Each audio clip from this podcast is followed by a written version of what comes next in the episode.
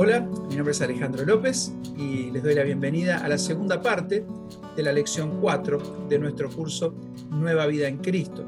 Recordamos que este curso ustedes lo pueden descargar de forma gratuita desde el link que dejamos en la descripción de este video o en la descripción del postcat.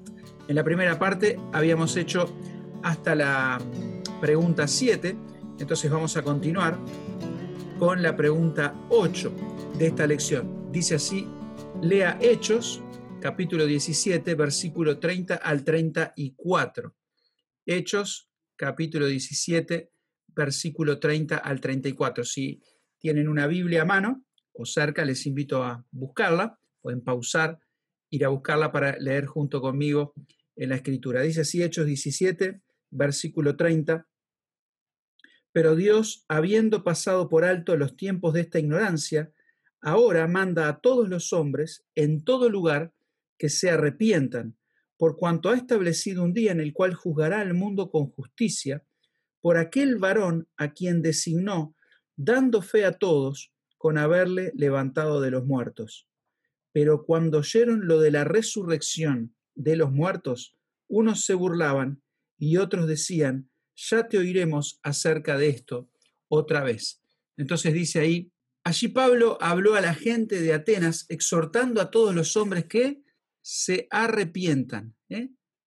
Arrepentirse tiene que ver con un cambio de mente, con ver las cosas como Dios las ve. El ser humano, por naturaleza, es rebelde contra Dios, haciendo las cosas a su manera. Eso es lo que la Biblia llama pecado. Pecado es desviarse de lo que Dios quiere para el ser humano, de la voluntad de Dios, y todos somos pecadores. Por eso, frente al mensaje del Evangelio, nosotros nos arrepentimos. No quiere decir golpearnos o una tristeza simplemente, sino es comprender que estamos lejos de Dios. Tenemos que cambiar la manera en que nosotros vemos nuestra situación. Siempre pensamos que estamos en lo correcto, pensamos que tenemos razón, pensamos que somos buenos, y la palabra de Dios nos dice que somos pecadores separados de Dios y por eso tenemos que arrepentirnos.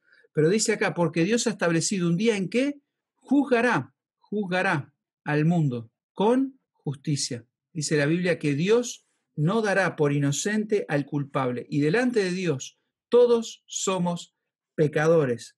Un día Dios juzgará con justicia y solamente serán salvos aquellos que hayan puesto su fe en Jesucristo. Es la justicia de Cristo que nos puede permitir a nosotros ser aceptos por Dios. Cristo mismo será el juez cuya autoridad fue establecida cuando Dios lo levantó de los muertos. El versículo 32 dice que al oír lo de la resurrección, unos, y acá dice, se burlaban y otros decían, ya te oiremos acerca de esto otra vez. Esto son dos de las actitudes que aparecen cuando nosotros predicamos el Evangelio. El Evangelio tiene elementos que para el hombre moderno son locura, que con su razonamiento no lo puede entender. Ahora nosotros no podemos, no debemos cambiar ese mensaje para hacer que las personas lo reciban con facilidad, porque el Evangelio tiene este elemento que para la razón humana es locura, pero nosotros tenemos que predicar este mensaje tal cual lo hemos recibido. Algunos, por supuesto, van a decir es una locura, se van a burlar, otros no le van a prestar atención. Ahora, fíjense lo que dice el curso un poquito más abajo. Dice, siempre hay unos que se burlan, ¿eh? siempre hay unos que se burlan. Los que hemos tenido experiencia de predicar quizás al aire libre o en auditorios fuera del ambiente de la iglesia, donde normalmente hay más respeto, eh, cuando estamos en la calle, las personas sienten más libertad para expresar lo que sienten probablemente nos hayamos encontrado con personas que directamente se burlan. ¿eh? Acá dice, siempre habrá los que se burlan y otros que quieren saber más. Todos nosotros debemos preguntarnos, ¿no? Preguntas personales. ¿Creo que Jesús ha resucitado? Bueno, yo voy a poner que sí. Ahora vos podés preguntarte, ¿qué pones acá? ¿Pensás que no, que es una locura, que no puede ser, que es un disparate? O quizás decís, bueno, no sé. Bueno, si estás diciendo que no, podés seguir estudiando y si no sabes, también leer, profundizar en las escrituras, Hay libros de personas que han escrito dando argumentos por los cuales creer en la resurrección es algo que no va contra la razón. Entonces, son libros que pueden ayudar si tenés estas dudas. ¿Creo que Jesús da vida eterna? Sí. ¿Eh? Creer en Jesús, confiar en Él, es lo que nos da vida eterna, justamente. ¿Creo que seré resucitado después de mi muerte o para vida eterna o para condenación? Sí, yo estoy seguro. Quizás vos no lo creas, quizás tu esperanza es que todo esto que estamos diciendo sea mentira, que sea todo falso, y estás con la esperanza de que con la muerte se acaba todo. Ahora, la Biblia nos da otra este, visión totalmente diferente. Y si la Biblia es verdad y vos no confías en Jesús, entonces podés estar seguro que vas a, a tener una resurrección, pero para condenación. Si crees en Cristo, podés estar seguro que vas a ser resucitado para vida eterna. Esta frase me gusta. No es suficiente solo saber que, hay que sí hay resurrección, hay que creerlo.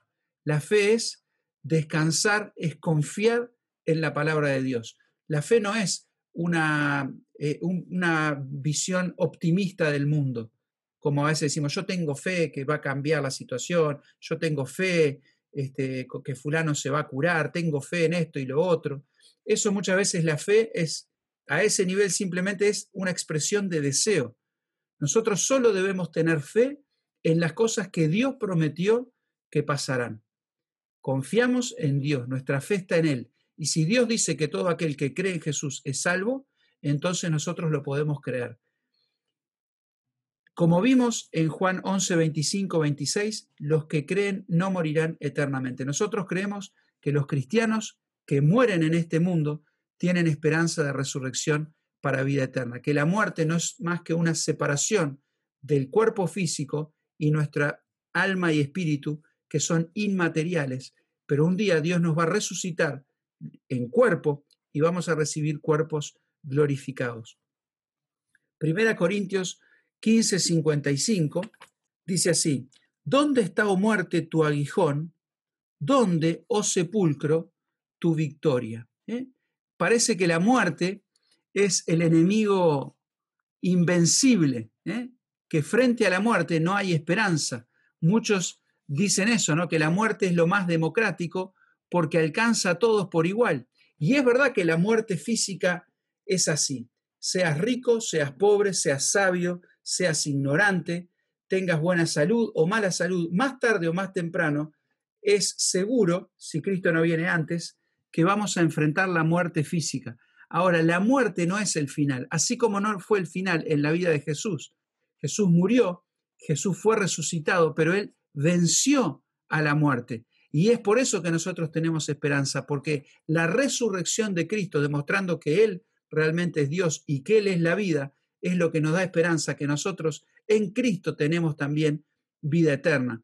Dice, mientras Dios dice que hay victoria sobre la muerte, algunos de nuestros amigos lo niegan. ¿A quién le vas a creer? Yo le voy a creer a Dios, lo que Dios dice en su palabra. Algo grande espera a los que han creído en Jesús. ¿Qué es? Segunda Corintios 4:14. Dice así, sabiendo que el que resucitó al Señor Jesús, a nosotros también nos resucitará con Jesús y nos presentará juntamente con vosotros. Entonces, ¿qué es lo que espera a los que han creído en Jesús? Seremos, seremos resucitados. ¿eh? seremos resucitados. Algún día estaremos en la presencia de Dios para siempre, juntos con todos los que han creído en Él. Por lo tanto, el versículo 18 dice que no debemos enfocar la atención en las cosas que, dice acá, no mirando a nosotros las cosas que se ven, sino las que no se ven. ¿Por qué? Porque las cosas que se ven son temporales, pero las que no se ven son eternas. No debemos enfocar la atención en las cosas que se ven, sino las que no se ven. ¿Por qué? Porque las que se ven, las cosas que se ven, son temporales. Mira, em, ayer, no, el domingo de tarde, estaba volviendo, fui a la capital de mi país, que es Montevideo, volviendo para mi ciudad, pasé por la zona donde crecí cuando era niño. Hacía muchos años que no pasaba por ahí, tomé el camino, un camino de, granza, de, tierra, este, en, las afueras de las ciudades, en el campo, y quería ver eh, la casa en la que yo fui criado. Qué sorpresa me llevé cuando llegué aquel lugar y estaba todo transformado. Una, habían hecho unas canchas de fútbol enormes, habían derribado las casas, las casas eran nuevas, los árboles que yo recordé ya no estaban, y fue algo bastante impactante. ¿Por qué? Porque pensé en mis familiares, mis abuelos y bisabuelos, cuánto tiempo, cuánto invirtieron para construir aquella casa y ahora de eso no queda nada. Y vos podés pensar cuánto estás invirtiendo vos tu vida en cosas que no van a perdurar, más, quién sabe, hasta que vos te mueras o una generación o dos generaciones, pero van a caer en el olvido. Entonces, enfocar nuestra vida en cosas que están acá, cosas materiales, es hacer, como a veces decimos, un castillo en la arena, algo que nos da mucho trabajo y podemos poner esfuerzo, pero viene la marea, vienen las olas y no queda nada.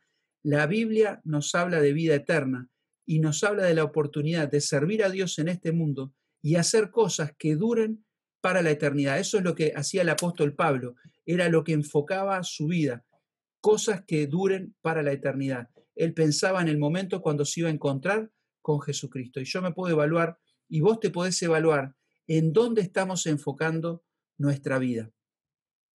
Dice la siguiente, el siguiente párrafo, por la resurrección de Jesucristo podemos saber que hay algo más que la tumba esperándonos. Él fue el primero en ascender al cielo, pero no el último. Nuestra muerte será el paso a algo muchísimo mejor de lo que podemos imaginar. Si estamos en Jesucristo, nuestra muerte será un pasaje a un estado mejor que no podemos ni imaginar ni describir. Preguntas para discutir. Esto es lindo hacerlo cara a cara, pero te invito a poder comentar en el video eh, lo que vos pensás o en el mail que dejamos, iglesiamercedes.gmail.com, ¿cómo podemos estar seguros de resucitar para vida eterna y no para condenación? ¿Eh?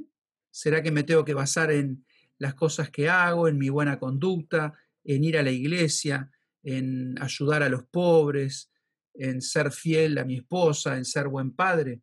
Muchas personas confían en eso. Sin embargo, la única forma de estar seguro de nuestra salvación, según la Biblia, es poniendo nuestra fe en Jesucristo. ¿no?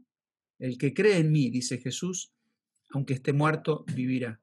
Así que vamos a poner acá, por la fe en Jesucristo. Jesús dijo, yo soy el camino, la verdad y la vida. Nadie viene al Padre si no es por mí. No hay otra manera de tener salvación y mucho menos de estar seguro a no ser creyendo en Él. ¿Debería importarnos si la mayoría de nuestros amigos no creen en Cristo o si son indiferentes a sus promesas? Bueno, esta pregunta es interesante para discutir.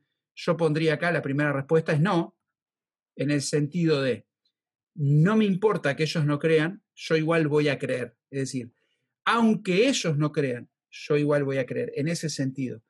Pero en el sentido de preocuparnos en el sentido de no ser indiferentes, claro que nos importa que nuestros amigos no crean, porque si realmente los queremos y si, realmente creemos en lo que la Biblia dice, sabemos que les espera condenación.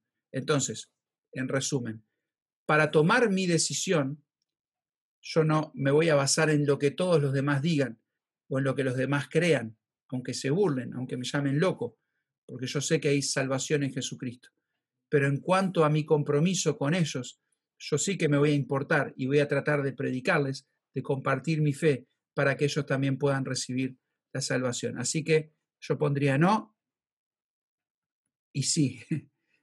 Depende cómo interpretemos esa palabra importar, ¿eh? qué es lo que me importa. Para pensar, Efesios 1, 20 al 21, dice así, la cual operó en Cristo resucitándole de los muertos y sentándole a su diestra en los lugares celestiales, sobre todo principado y autoridad, poder y señorío, y sobre todo nombre que se nombra, no solo en este siglo, sino también en el venidero. Dice acá que el poder de Dios operó en Cristo resucitándole de los muertos. Ahora Cristo está sentado a, y acá nos, nos responde, a la diestra de Dios, ¿no? A la diestra, diestra de Dios. Siempre que la Biblia habla de diestra, la mano derecha, tiene que ver con un lugar de poder, un lugar de autoridad, un lugar de honra. Es allí donde Cristo está esperando el día que va a volver a buscar a su iglesia. Allí sentado a la mano derecha de Dios, Cristo está sobre todo gobierno o autoridad, no solo en este siglo, sino también en el venidero. Medite en la importancia que tiene para nosotros saber que Cristo está sobre todo gobierno y autoridad. Esto es algo muy importante porque muchas veces nosotros en este mundo estamos sujetos a los cambios de los gobiernos, a las decisiones de las autoridades. Eso muchas veces nos genera cierta inseguridad o preocupación o ansiedad, pero siempre tenemos que recordar que sobre todos está Jesucristo. Él tiene sus planes, Él tiene sus tiempos, Él es soberano, Él prometió estar con nosotros y dice el apóstol Pablo, nada nos separará del amor de Dios, nada. Pase lo que pase, suceda lo que suceda, tomen las decisiones que tomen los gobiernos, nosotros estamos en sus manos. Y vos te puedes preguntar, usted se puede preguntar en este momento si tiene seguridad de estar en Cristo. Si no es así, yo le invito a que en este momento pueda arrepentirse y confiar en Jesucristo como su Salvador, creyendo que su muerte en la cruz, su sangre derramada le limpia de todo pecado y que su resurrección es el sello de Dios para confirmar que Jesucristo es realmente nuestro Salvador. Les invito a orar. Querido Dios, queremos darte gracias en este momento por este tiempo que pudimos abrir tu palabra y meditar en ella, meditar en la resurrección de Jesús, en ese hecho importantísimo de la historia, ese momento cuando la muerte fue vencida, ese momento cuando nuestra esperanza fue confirmada, porque Jesús es vencedor, Jesús es verdad, Jesús es vida, Jesús es el camino hacia ti. Padre, si hay alguien escuchando este estudio y que aún no tiene seguridad de su salvación, que pueda reconocer delante de ti su pecado, pedirte perdón, confiar en Jesucristo y disfrutar de esta vida que Cristo ofrece. Que nos ayudes a seguir aprendiendo en tu palabra para poder crecer en esta fe que hoy nosotros podemos disfrutar. Te damos gracias por todo y lo hacemos en nombre de Cristo Jesús. Amén. Si no lo has hecho todavía, te invito a que te suscribas a nuestro canal, que te suscribas al podcast también para escuchar más lecciones y poder aprender más sobre la palabra de Dios. Muchas gracias.